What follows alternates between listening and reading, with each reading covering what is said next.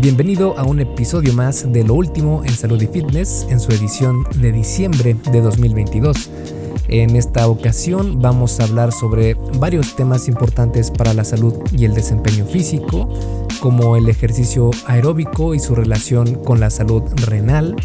También si en verdad levantar pesas podría reducir el riesgo de mortalidad por cualquier, eh, por cualquier causa.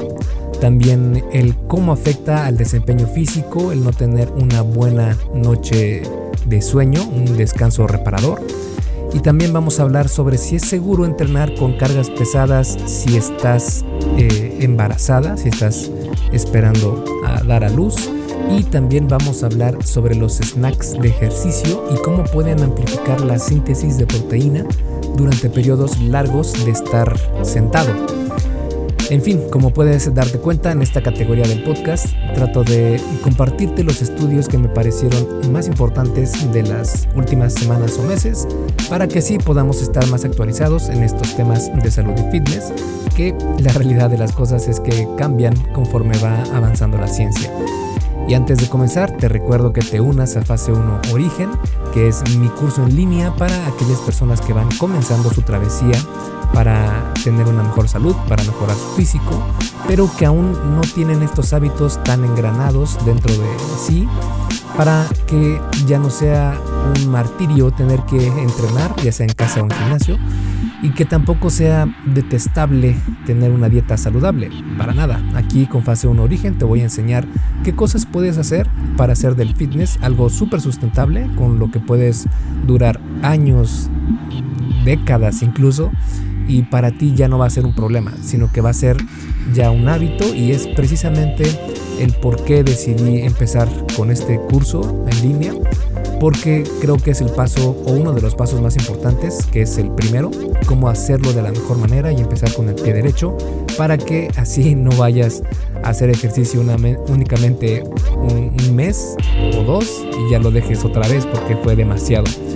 Fase 1 Origen está pensado precisamente con este perfil de principiante para que no sea nada extremo y que tengas eh, esta o que vayas construyendo estos hábitos nuevos que al principio son un poco complicados de obtener, pero una vez que ya los tienes engranados en ti, créeme que es mucho más sencillo continuar. Si quieres conocer más qué es lo que incluyen estos cursos, puedes ir a esculpetucuerpo.com diagonal fase 1, todo junto, sin espacio y el número 1 con número, no con letra. Fase 1. Y bueno, entonces te dejo con el episodio número 177 del arte y ciencia del fitness, el podcast desculpetucuerpo.com. Yo soy Mike García y te veo en dos segundos.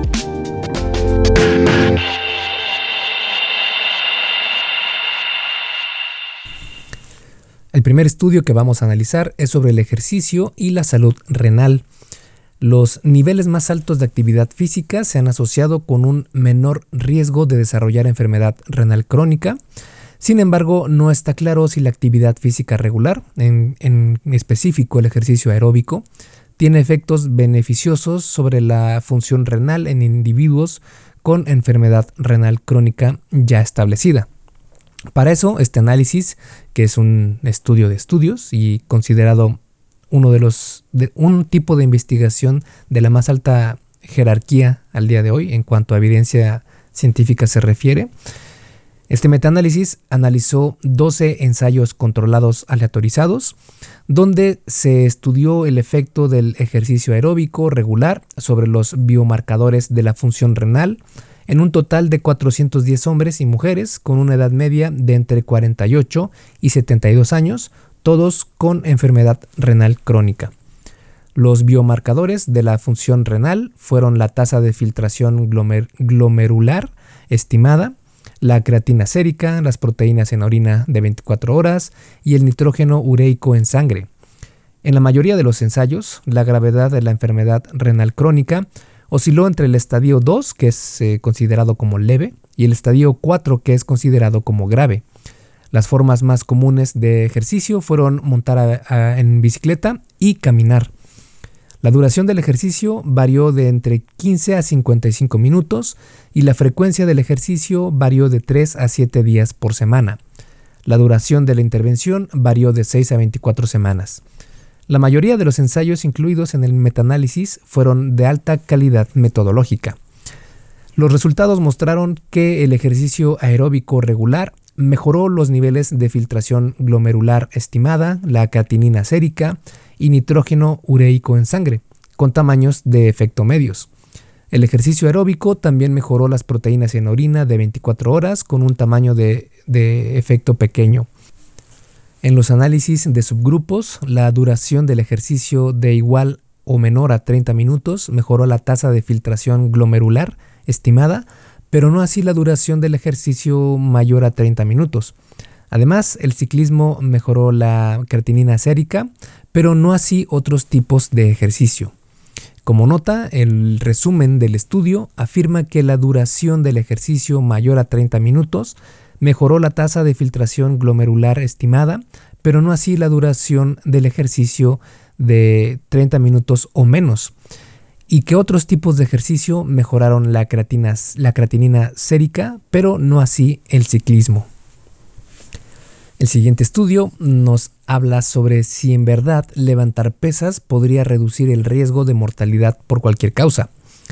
Para maximizar la salud y la longevidad, la Organización Mundial de la Salud recomienda que los adultos realicen entre 150 y 300 minutos de actividad física aeróbica de eh, intensidad moderada o entre 75 y 150 minutos de actividad física de intensidad vigorosa y dos o más sesiones de ejercicio de resistencia, como por ejemplo levantar pesas. Eh, estos, a, estos dos sesiones como mínimo a la semana. Aunque la realización de actividad aeróbica de moderada a vigorosa se asocia sistemáticamente con un menor riesgo de mortalidad por todas las causas. La relación entre el ejercicio de resistencia y la mortalidad por todas las causas está menos clara. Este estudio entonces examinó la asociación entre el levantamiento de pesas y la mortalidad por todas las causas en 99.713 adultos con una edad media de 71 años y un índice de masa corporal promedio de 28. Estas personas eran originarios de Estados Unidos durante un tiempo medio de seguimiento de 9.6 años. En 2006, los participantes rellenaron un cuestionario sobre la frecuencia con la que levantaban pesas y realizaban actividad aeróbica de moderada a vigorosa durante los 12 meses anteriores. El resultado primario fue la mortalidad por cualquier causa. También se realizaron análisis para evaluar si el levantamiento de pesas y la actividad aeróbica de moderada a vigorosa alteraban el riesgo de mortalidad por todas las causas y para determinar las causas primarias de muerte como por ejemplo enfermedad cardiovascular o cáncer.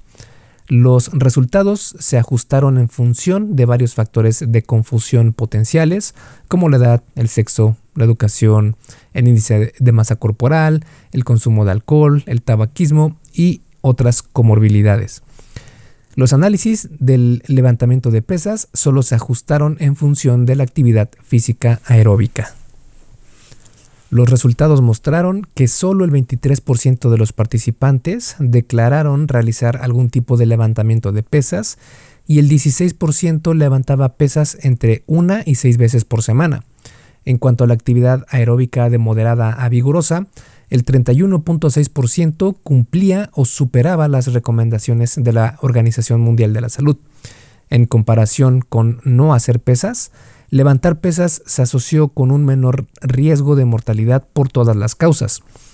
Por ejemplo, de menos de una vez al mes a más de siete veces por semana, hubo un 9% de reducción del riesgo. Una a dos veces por semana, un 14% de reducción del riesgo.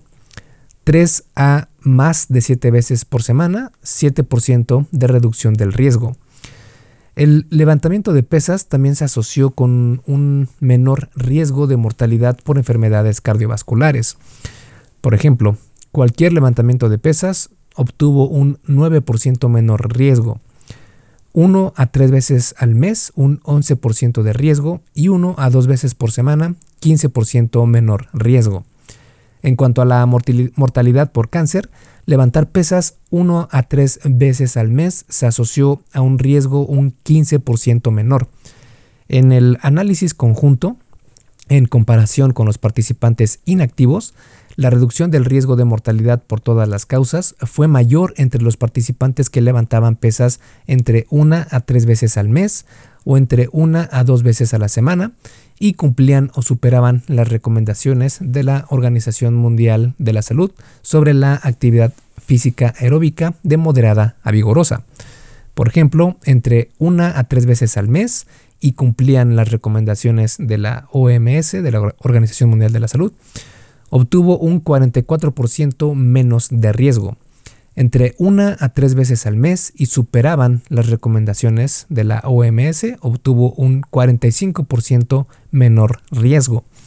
Una a dos veces por semana y cumplían las recomendaciones de la OMS, obtuvieron un 41% menor riesgo, pero hacer, hacer esto una o dos veces por semana y superar las recomendaciones de la OMS obtuvo un 47% menor riesgo. Como nota de este estudio, una limitación que tuvo esta investigación es que evaluó el levantamiento de pesas y la frecuencia de la actividad aeróbica en un solo momento, por lo que no tuvo en cuenta los posibles cambios en la rutina de ejercicios a lo largo del tiempo. El análisis también carecía de detalles sobre las rutinas de levantamiento de pesas, como por ejemplo la intensidad, el volumen, la carga, etc. Como podemos darnos cuenta en este metaanálisis, se vuelve a encontrar lo que se ha encontrado en muchas otras investigaciones, que el entrenamiento con pesas es increíblemente benéfico para tu cuerpo y debería ser algo que todas las personas deberían considerarlo. El siguiente estudio habla sobre cómo afecta el desempeño físico el no tener una buena noche de sueño. Dormir lo suficiente es en verdad crucial para mantener la salud del cerebro, reducir el riesgo de enfermedades neurodegenerativas y cardiovasculares, favorecer la función inmunitaria la salud mental y recuperarse del estrés, entre muchos otros beneficios. Aunque se sabe que dormir mal de forma crónica perjudica la recuperación tras el ejercicio, no está del todo claro si una sola noche de sueño inadecuado afecta negativamente al rendimiento al día siguiente. Para eso, este análisis de ensayos clínicos evaluó los efectos de la pérdida aguda, es decir, a, corto plazo de sueño, que en este caso fue un tiempo igual o menor a 6 horas en cualquier periodo de 24 horas. Esto aplicado en el rendimiento del ejercicio. Los estudios incluidos evaluaron a participantes adultos sin afecciones médicas o comorbilidades conocidas, midieron el rendimiento en una prueba física o de ejercicio, utilizaron un diseño de medidas repetidas, por ejemplo, evaluaron el rendimiento antes y después de una noche normal de sueño y antes y después de la restricción o privación del sueño. Y también compararon la pérdida aguda de sueño con una condición de control, es decir, una condición de sueño normal, donde las personas pudieron descansar eh, más de 6 horas en cualquier periodo de 24 horas. Se excluyeron los estudios que proporcionaron a los participantes estimulantes o sedantes. Evaluaron a los participantes con patrones de, sueños, de sueño anormales o desfase horario al inicio del estudio, o evaluaron la pérdida de sueño durante varias noches. Los autores analizaron los siguientes indicadores de rendimiento. Uno fue la potencia anaeróbica, eh, esto fue durante duraciones del ejercicio de 6 o menos segundos realizadas al máximo esfuerzo. La resistencia fue otro factor donde se categorizó como el ejercicio continuo con una duración de 120 o más segundos. El entrenamiento de intervalos de alta intensidad o HIT, que es un esfuerzo casi máximo durante aproximadamente 45 segundos con breves periodos de recuperación activa de 4.5 eh, minutos o menos. La habilidad también fue un factor que eh, evaluaron, donde se categorizó a este factor como tareas que requieren un alto componente cognitivo para su ejecución. También se analizó la velocidad, potencia, resistencia, que se categorizó como un ejercicio continuo máximo, es decir, con intensidad máxima, de eh, mayor de 6 y mayor de 90 segundos de duración. También se analizó la fuerza, que es pues básicamente el desarrollo de fuerza máxima durante un único esfuerzo, y la fuerza resistencia, que fue una tarea de resistencia con dos o más repeticiones, o bien de una duración de más de 5 minutos, perdón, de más de 5 segundos de contracción sostenida.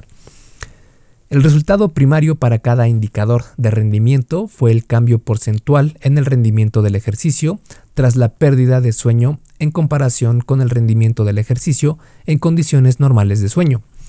Los investigadores también realizaron análisis de subgrupos para evaluar los efectos de lo siguiente.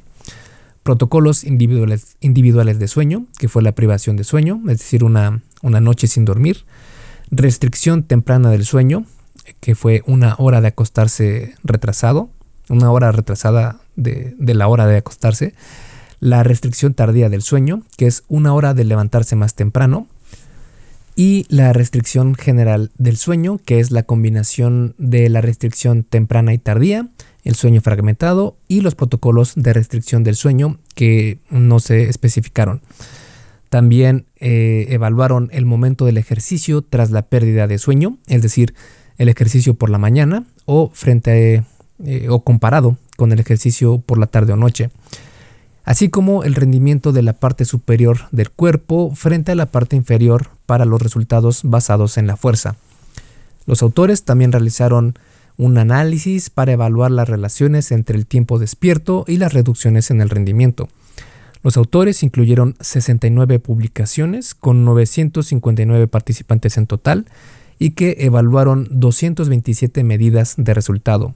58 de estas fueron sobre potencia anaeróbica, 22 sobre resistencia, 27 sobre HIT, 13 sobre habilidad, 32 sobre eh, velocidad, potencia, resistencia, 66 sobre fuerza y 9 sobre fuerza, resistencia.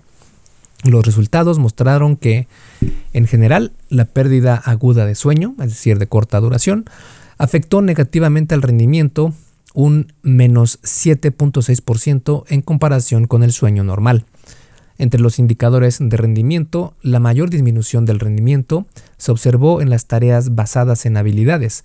Esto fue, una disminución del 20.9%, seguidas de fuerza-resistencia, un menos 9.9%, potencia anaeróbica, menos 6.3%, HIT, menos 6.2%, resistencia menos 5.6%, velocidad potencia resistencia menos 2.9% y fuerza menos 2.9%. Los análisis de subgrupos indicaron que el efecto adverso de la pérdida de sueño fue significativo para las tareas de fuerza en la parte inferior del cuerpo, un menos 3.4%, pero no para las tareas de fuerza de la parte superior del cuerpo, menos 1.6%. Además, el rendimiento del ejercicio se vio afectado negativamente por la privación del sueño, la restricción general del sueño y la restricción tardía del sueño, pero no por la restricción temprana del sueño. Las tareas de ejercicio realizadas tanto por la mañana como por la tarde se vieron afectadas negativamente, observándose mayores efectos en las tareas realizadas por la tarde.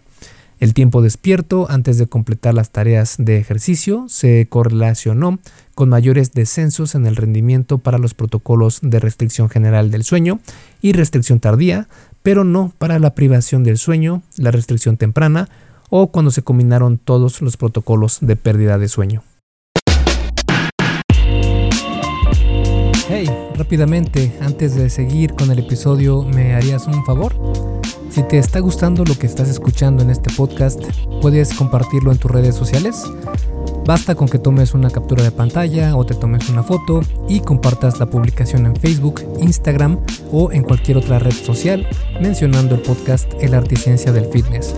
Porque es simplemente con que hagas esto, que realmente no te lleva más de un minuto, me ayudas un montón a que Esculpe tu cuerpo crezca y podamos cambiarle la vida a muchas más personas. Y si haces esto, no olvides etiquetarme en la publicación para que pueda agradecerte personalmente. En Facebook estoy como blog Esculpe tu cuerpo y en Instagram como Esculpe tu cuerpo. Vale, sigamos entonces donde nos quedamos en el episodio. El siguiente estudio va para aquellas personas que están esperando un bebé para las parejas o para las mujeres y es sobre si es seguro entrenar con cargas pesadas si estás embarazada. La actividad física durante el embarazo se asocia a resultados beneficiosos para la salud, como la disminución de la diabetes gestacional, la mejora de la salud fetal y un tiempo de recuperación posparto más rápido. No obstante, a menudo se desaconseja a las mujeres embarazadas que levanten pesas pesadas, especialmente de tipo olímpico o con levantamientos de tipo olímpico, en posición supina también, es decir, en ejercicios donde se está boca arriba, como en la prensa en banco, por ejemplo, o bien que realicen la maniobra valsalva, que es contener el aire para crear presión intraabdominal y así tener más soporte en tu zona lumbar. Estas recomendaciones se basan en la preocupación por la salud del feto y en el temor de que la combinación de embarazo y levantamiento de pesas pueda aumentar el riesgo de incontinencia urinaria que ya afecta hasta el 75% de las mujeres embarazadas. Sin embargo, estas recomendaciones se basan en gran medida en la opinión de expertos y no tanto en investigaciones basadas en pruebas. Para eso se realizó este estudio transversal donde se encuestó a 675 mujeres con una edad media de 29 años sobre sus hábitos de levantamientos de pesas y los resultados de salud relacionados con el embarazo. La mayoría de las participantes eran atletas recreativas con una media de 7 años de experiencia en alterofilia y familiarizadas con movimientos como el snatch, el press en banca, el clean and jerk, la sentadilla y el peso muerto. Todos estos son ejercicios compuestos que requieren algo de técnica y que son bastante utilizados en la mayoría de programas bien diseñados de entrenamiento. Los resultados primarios del estudio incluyeron características de entrenamiento antes, durante y después del embarazo, síntomas de disfunción del suelo pélvico y resultados de salud del embarazo. Los resultados se evaluaron para todas las participantes y en cuatro subgrupos distintos de participantes. Un subgrupo fueron las participantes con y sin incontinencia urinaria prenatal. Otro subgrupo fueron las que practicaron alterofilia olímpica durante el embarazo. Otro fue las que realizaron la maniobra de Valsalva durante el embarazo y el último subgrupo fueron las que realizaron levantamiento de peso en posición supina durante el embarazo. Los resultados mostraron que de todo el grupo de participantes, el 34% señaló complicaciones durante el embarazo, mientras que el 20% señaló complicaciones después del embarazo. Las tasas de hipertensión gestacional fue un 3%, preeclampsia 3% y diabetes mellitus gestacional 1%, estaban por debajo de los valores de prevalencia esperados para la población obstétrica general. Las tasas de complicaciones en el embarazo y el parto fueron similares entre las participantes que practicaron alterofilia olímpica, la maniobra de Valsalva o el levantamiento en posición supina durante el embarazo y las que no lo hicieron. Además, las participantes que mantuvieron su volumen de levantamiento de pesas durante el embarazo tuvieron un 51% menor riesgo de experimentar complicaciones en el embarazo y el parto en comparación con las que redujeron su volumen de entrenamiento. La tasa de incontinencia urinaria fue similar entre las participantes que mantuvieron su volumen de entrenamiento durante el embarazo y las que no lo hicieron.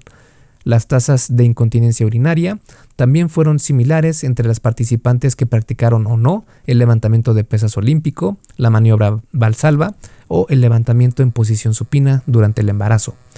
Además, el 89% de las participantes volvieron a levantar pesas una media de tres meses después del embarazo.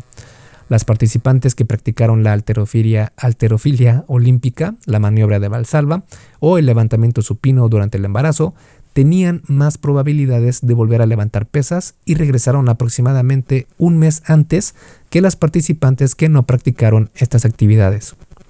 Como nota, dado que se trata de un, de un estudio observacional, es decir, que no es un estudio experimental donde pueden encontrar una causalidad de que A causa B, sino que simplemente se observan relaciones, es más difícil poder deducir la causalidad de estos resultados. En otras palabras, fue el mantenimiento de un alto volumen de ejercicio directamente eh, responsable de las mejoras en los resultados de salud materna y fetal, o fueron las participantes que experimentaron menos complicaciones durante sus embarazos más propensas a mantener su volumen de ejercicio. En realidad, es probable que ambas cosas sean parcialmente ciertas, dado que se sabe que el ejercicio puede mejorar los resultados de salud como la diabetes, la hipertensión, la depresión y la ansiedad, el ejercicio puede haber contribuido a la reducción de las tasas de estos resultados entre las participantes en este estudio, en particular las que mantuvieron el ejercicio. Sin embargo, las participantes que experimentaron problemas de salud durante el embarazo pueden haber estado menos motivadas para entrenar o al menos para entrenar al nivel que tenían antes del embarazo. Dicho esto, también hay que mencionar el panorama general, es decir, Existen pruebas que respaldan los beneficios del ejercicio físico durante el embarazo para la madre y el bebé. El ejercicio de intensidad moderada mejora el, estado cardiovascular y el bienestar de la madre, limita el aumento excesivo de peso durante la gestación y reduce el riesgo de diabetes gestacional e hipertensión. El ejercicio durante el embarazo también se asocia a un peso fetal más saludable y a menos complicaciones en el parto. Incluso hay pruebas que sugieren que los hijos de madres activas durante el embarazo tienen menos riesgo de padecer obesidad y diabetes, aunque esto puede ser un reflejo de la genética y de un entorno compartido más que una conexión directa con la actividad física materna. A pesar de estas asociaciones positivas, a menudo se desaconseja realizar ejercicio intenso o levantar pesas durante el embarazo, o al menos se recomienda modificar el volumen de entrenamiento por motivos de salud fetal y materna. Sin embargo, a medida que se amplía la investigación en este campo, estas opiniones tradicionalmente negativas sobre el ejercicio intenso durante el embarazo están empezando a cambiar. De hecho, un metaanálisis concluyó que independientemente de la modalidad, ya sea aeróbica o de resistencia, el ejercicio vigoroso durante un máximo de 45 minutos por sesión, realizado tres días por semana, a una frecuencia cardíaca de hasta 144 latidos por minuto, no se asociaba con resultados adversos para la salud materna o fetal. Pero, por desgracia, hay muy pocos datos específicos sobre el levantamiento de pesas durante el embarazo. Por eso, los resultados de este estudio son sumamente novedosos, ya que son los primeros en abordar las preocupaciones sobre el entrenamiento con ejercicios de resistencia que son realmente vigorosos durante el embarazo. Según esta encuesta autodeclarada, parece seguro que las personas que entrenaban antes del embarazo continúen levantando pesas pesadas durante el embarazo. Además, las participantes en este estudio que mantuvieron su volumen de entrenamiento durante el embarazo e incluso las que siguieron realizando el levantamiento olímpico de pesas, la maniobra de Valsalva y el levantamiento en posición supina, no experimentaron un mayor número de complicaciones en el embarazo en comparación con las que hicieron modificaciones. Hay varias razones por las que en el pasado no se recomendaba levantar pesas durante el embarazo. Por ejemplo, la maniobra de Valsalva suele realizarse para estabilizar la columna vertebral cuando se levanta mucho peso. Esta maniobra consiste en cerrar las vías respiratorias mediante la boca y la glotis y exhalar con fuerza contra una resistencia. Esta maniobra provoca un gran aumento de la presión arterial, lo que podría reducir el flujo eh, sanguíneo fetal, aunque dos estudios han proporcionado pruebas que respaldan la seguridad de realizar la maniobra del Valsalva durante el embarazo, en ambos se utilizaron cargas relativamente ligeras, en este caso un máximo del 60% del máximo de una repetición o hasta 50 libras.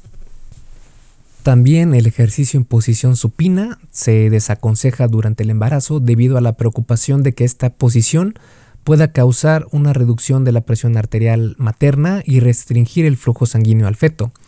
Una revisión sistemática publicada en 2019 no encontró pruebas de que el ejercicio supino materno se asociara con resultados fetales adversos. Sin embargo, un tercio de las participantes mostraron patrones anormales de frecuencia cardíaca fetal durante el ejercicio supino. Dadas las dificultades para realizar estudios controlados a largo plazo sobre el ejercicio en poblaciones embarazadas, no hay pruebas suficientes para decir si el ejercicio supino es seguro o si debe ser evitado por las personas embarazadas. Las atletas que practican deportes de alto impacto, como el levantamiento de pesas, tienen una mayor prevalencia de incontinencia urinaria en comparación con las no atletas. Por este motivo parece razonable que la combinación del levantamiento de pesas y el embarazo pueda exacerbar el riesgo de incontinencia urinaria. De hecho, la prevalencia de esta incontinencia entre las participantes en, en este estudio, que fue 37%, fue superior a las estimaciones de la población general, pero el riesgo de incontinencia urinaria no fue mayor para las participantes que continuaron levantando pesas en comparación con las que no lo hicieron. Incluso podría haber un efecto protector de la fuerza en la reducción del riesgo de incontinencia urinaria durante el embarazo, ya que las participantes que tenían un máximo de una repetición antes del embarazo en sentadilla, press de banca, clean y jerk y jerk experimentaron menos incontinencia urinaria. En resumen, no parece que mantener el volumen de entrenamiento durante el embarazo eleve el riesgo de incontinencia urinaria más que el riesgo ya asociado al levantamiento de pesas. Aunque no había un verdadero grupo de control en este estudio, es posible hacerse una idea de cómo les va a las personas que levantan pesas pesadas en términos de resultados del embarazo en comparación con las personas que no lo hacen echando un vistazo a las estimaciones recientes para los Estados Unidos sobre la base de esta comparación. Las participantes en este estudio experimentaron una prevalencia mucho menor de condiciones comunes relacionadas con el embarazo, como se ilustra en estos siguientes ejemplos. Por ejemplo, 1. La prevalencia de diabetes gestacional fue del 1% en la muestra del estudio frente a un 14.7% en la población general. La prevalencia de preeclampsia fue del 3% en la muestra del estudio frente al 6.5% en la población general y la prevalencia de depresión y ansiedad posparto fue del 7% en la muestra del estudio, frente al 5.5% de depresión y el 19% de ansiedad en la población general. Además, solo el 3% de las participantes en este estudio experimentaron un parto prematuro, en comparación con el 11% de las mujeres de la población general. La prevalencia de partos por cesárea también fue menor entre las participantes en este estudio, que fue un 13%, en comparación con la población general, que fue hasta un 32%. En este estudio, el 85% de las participantes siguieron entrenando durante el embarazo y el 24% de ellas mantuvieron los volúmenes de entrenamiento anteriores al embarazo durante toda la gestación. Si el consejo médico tradicional no recomienda levantar pesas pesadas durante el embarazo, de dónde recibían el consejo.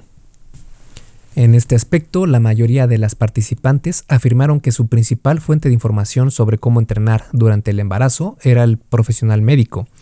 A la mayoría de las participantes, el 61%, se les aconsejó que continuaran levantando pesas durante el embarazo con modificaciones, mientras que solo al 10% se le dijo que podían continuar levantando pesas sin hacer ningún tipo de modificación y al 14% se les aconsejó que dejaran de entrenar por completo. El número relativamente alto de profesionales médicos que recomendaron mantener o reducir ligeramente la actividad es prometedor y podría indicar un cambio de mentalidad en torno a la seguridad del entrenamiento de resistencia durante el embarazo. Las participantes también dijeron haber recibido consejos de fisioterapeutas, de internet y de sus entrenadores. Este estudio no aporta pruebas suficientes para concluir que cualquier cantidad y tipo de entrenamiento durante el embarazo sea completamente seguro, pero es el primer estudio con un tamaño de muestra significativo que pone en duda algunas de las creencias arraigadas sobre los riesgos del levantamiento de pesas. Sin embargo, es importante tener en cuenta que las participantes en este estudio eran levantadoras de pesas experimentadas antes de quedar embarazadas no optaron repentinamente o no adoptaron repentinamente el hábito de levantamiento olímpico durante el embarazo. Por lo general, no se aconseja a ninguna madre iniciar una rutina de ejercicios completamente nueva durante el embarazo, especialmente actividades muy extenuantes y técnicas. Además, estas participantes tenían embarazos de bajo riesgo y apenas tenían contraindicaciones para seguir haciendo ejercicio durante el embarazo. Así pues, aunque los resultados de este estudio son prometedores, no se sustituyen la consulta con un profesional médico antes de iniciar cualquier tipo de actividad física durante el embarazo.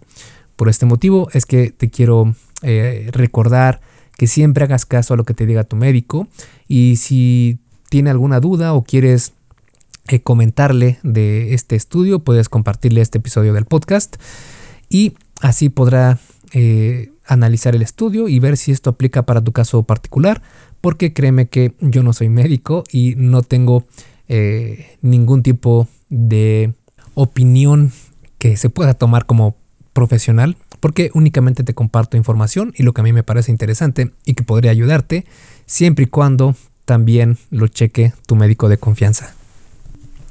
Y el último estudio que vamos a analizar en esta ocasión es sobre los snacks de ejercicio y cómo pueden amplificar la síntesis de proteína muscular durante periodos largos de estar sentado.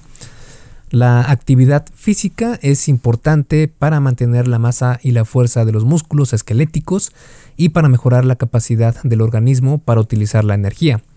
Por el contrario, la inactividad física, como permanecer sentado, que es común en la sociedad moderna, puede reducir la masa y la fuerza muscular y perjudicar la función metabólica.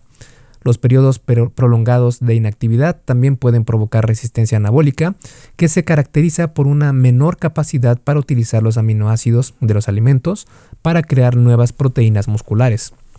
La resistencia anabólica, debida a periodos repetidos de inactividad prolongada, pueden acelerar la pérdida de masa muscular, especialmente en los adultos mayores, que pueden ser más susceptibles a este fenómeno. La suplementación, la suplementación proteica y el ejercicio pueden prevenir algunos de los efectos metabólicos adversos de la, de la inactividad. El ejercicio necesario para ejercer estos efectos beneficiosos tampoco tiene que ser sustancial. Los snacks de ejercicio o breves periodos de actividad física a lo largo del día mejoran la tolerancia a la glucosa y pueden ayudar a mantener la síntesis proteica durante periodos prolongados de inactividad. Por ejemplo, en este estudio, 12 hombres y mujeres con una edad media de 23 años completaron tres condiciones distintas. La primera fue que eh, tuvieron 7.5 horas de sedestación ininterrumpida, que la sedestación es la posición en la que el ser humano mantiene la verticalidad a través del apoyo de su pelvis sobre la base de sustentación total o parcial, mientras que la bipedestación es la posición de, verticalidad a través del apoyo de los miembros inferiores. Es decir, la sedestación es estar sentado, básicamente, y la bipedestación es estar parado. Eh, la siguiente condición o la segunda condición fue que pasaron 7.5 horas sentados intercalados con 15 sentadillas de peso corporal cada 30 minutos. Y la tercera condición fue que pasaron 7.5 horas sentados intercaladas con 2 minutos de caminata cada 30 minutos. Los participantes recibieron un desayuno rico en proteínas a las 7 de la mañana, y un almuerzo a las 10 de la mañana durante cada ensayo. Los resultados primarios del estudio fueron la incorporación de aminoácidos a la proteína miofibrilar y la síntesis de proteína miofibrilar. Es decir, cuando se habla de algo miofibrilar, se refiere eh, literalmente a las fibras musculares. Los resultados secundarios incluyeron la fosforilación de proteínas de señalización anabólica, todos los resultados del estudio se evaluaron cada 30 minutos durante cada ensayo, con una extracción de sangre eh, antes y después de cada ensayo, con una biopsia muscular.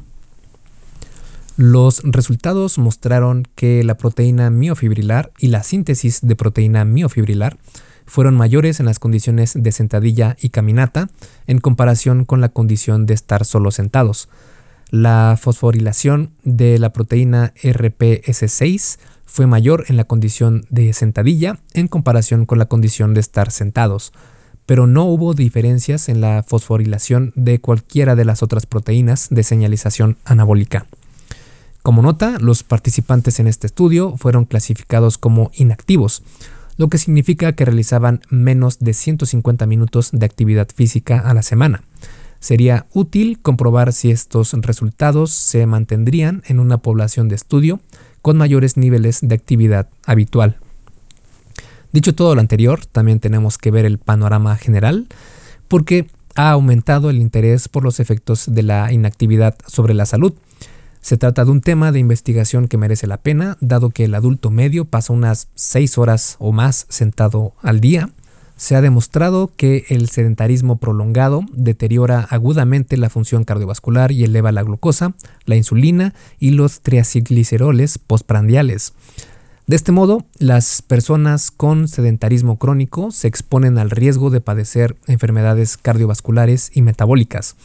Además, el tiempo de sedentarismo se asocia a peores resultados de salud, incluso cuando las personas sedentarias cumplen las pautas de actividad física.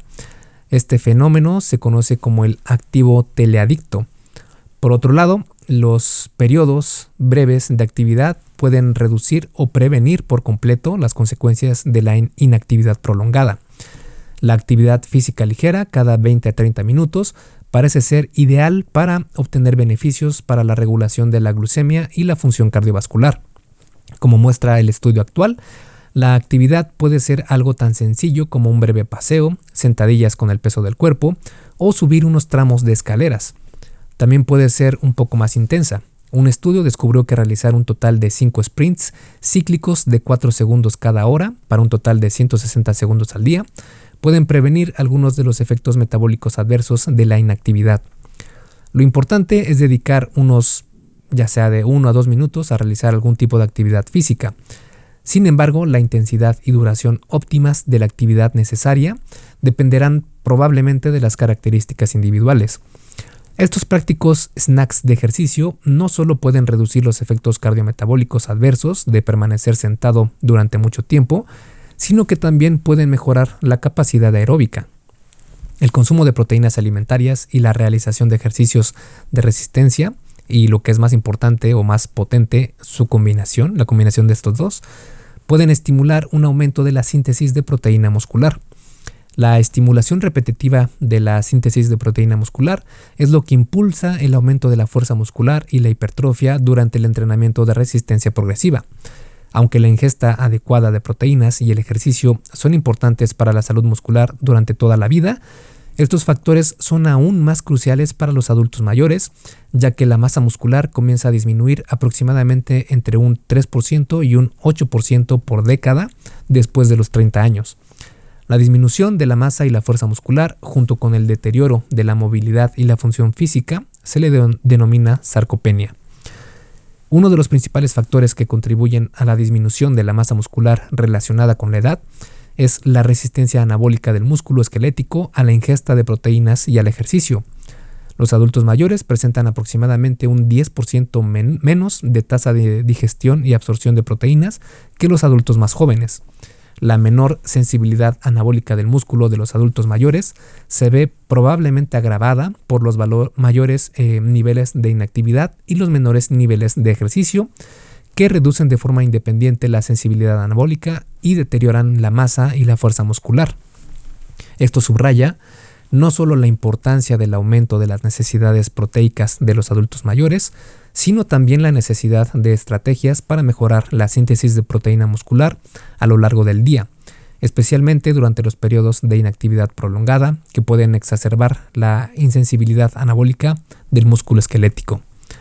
El ejercicio de resistencia es un potente estimulador de la síntesis de proteína muscular y se recomienda para prevenir la disminución de la masa muscular relacionada con la edad. Pero, como demuestra el presente estudio, incluso breves periodos de estimulación del músculo esquelético con snacks de ejercicio o tentempiés de ejercicio pueden mantener elevada la síntesis de proteína muscular a lo largo del día.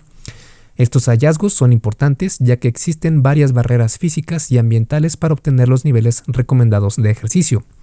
La incorporación aguda, es decir, a corto plazo, de aminoácidos a la proteína eh, miofibrilar como se observa en este estudio, está relacionada con tasas elevadas de síntesis de proteína muscular. Sin embargo, es importante señalar que los niveles agudamente elevados de síntesis de proteína miofibrilar observados en las condiciones de actividad pueden no traducirse directamente en mejoras crónicas de la masa muscular o la fuerza. se necesitan más estudios de mayor duración para determinar los efectos de la interrupción de, la actividad sobre la masa y la función muscular. Además de permanecer sentados durante mucho tiempo, los participantes en este estudio también redujeron su número de pasos diarios. La media de pasos diarios de los participantes en el periodo previo al estudio era de unos 8.000 pasos al día, que se redujeron a 2.100 en la condición de estar sentados, 2.800 en la condición de sentadilla y 5.700 en la condición de caminata. Anteriormente se había demostrado que reducir los pasos a 750 a 1500 pasos al día disminuía la síntesis de proteína muscular entre un 13 y un 16%. Por lo tanto, los snacks de actividad podrían evitar los efectos metabólicos adversos tanto de la reducción de pasos, observada en otros estudios, como de la sedestación prolongada, observada en este estudio. Lamentablemente, esta investigación no incluyó otra condición en la que los participantes mantuvieran su promedio de pasos diarios y consumieran comidas de prueba idénticas. Esto podría haber proporcionado más información sobre cómo la condición de estar sentado afectaba a la síntesis de proteína muscular en comparación con la actividad diaria habitual. Si intervenciones sencillas de actividad física como los snacks de ejercicio pueden afectar beneficiosamente a la síntesis de proteína muscular y a la regulación de la glucosa en adultos jóvenes sanos, las implicaciones para los adultos mayores pueden ser aún más profundas. Los adultos mayores no solo son más propensos a participar en periodos prolongados de inactividad, sino que también son más susceptibles a las consecuencias de la inactividad en la salud del músculo esquelético, el control de la glucosa y la inflamación.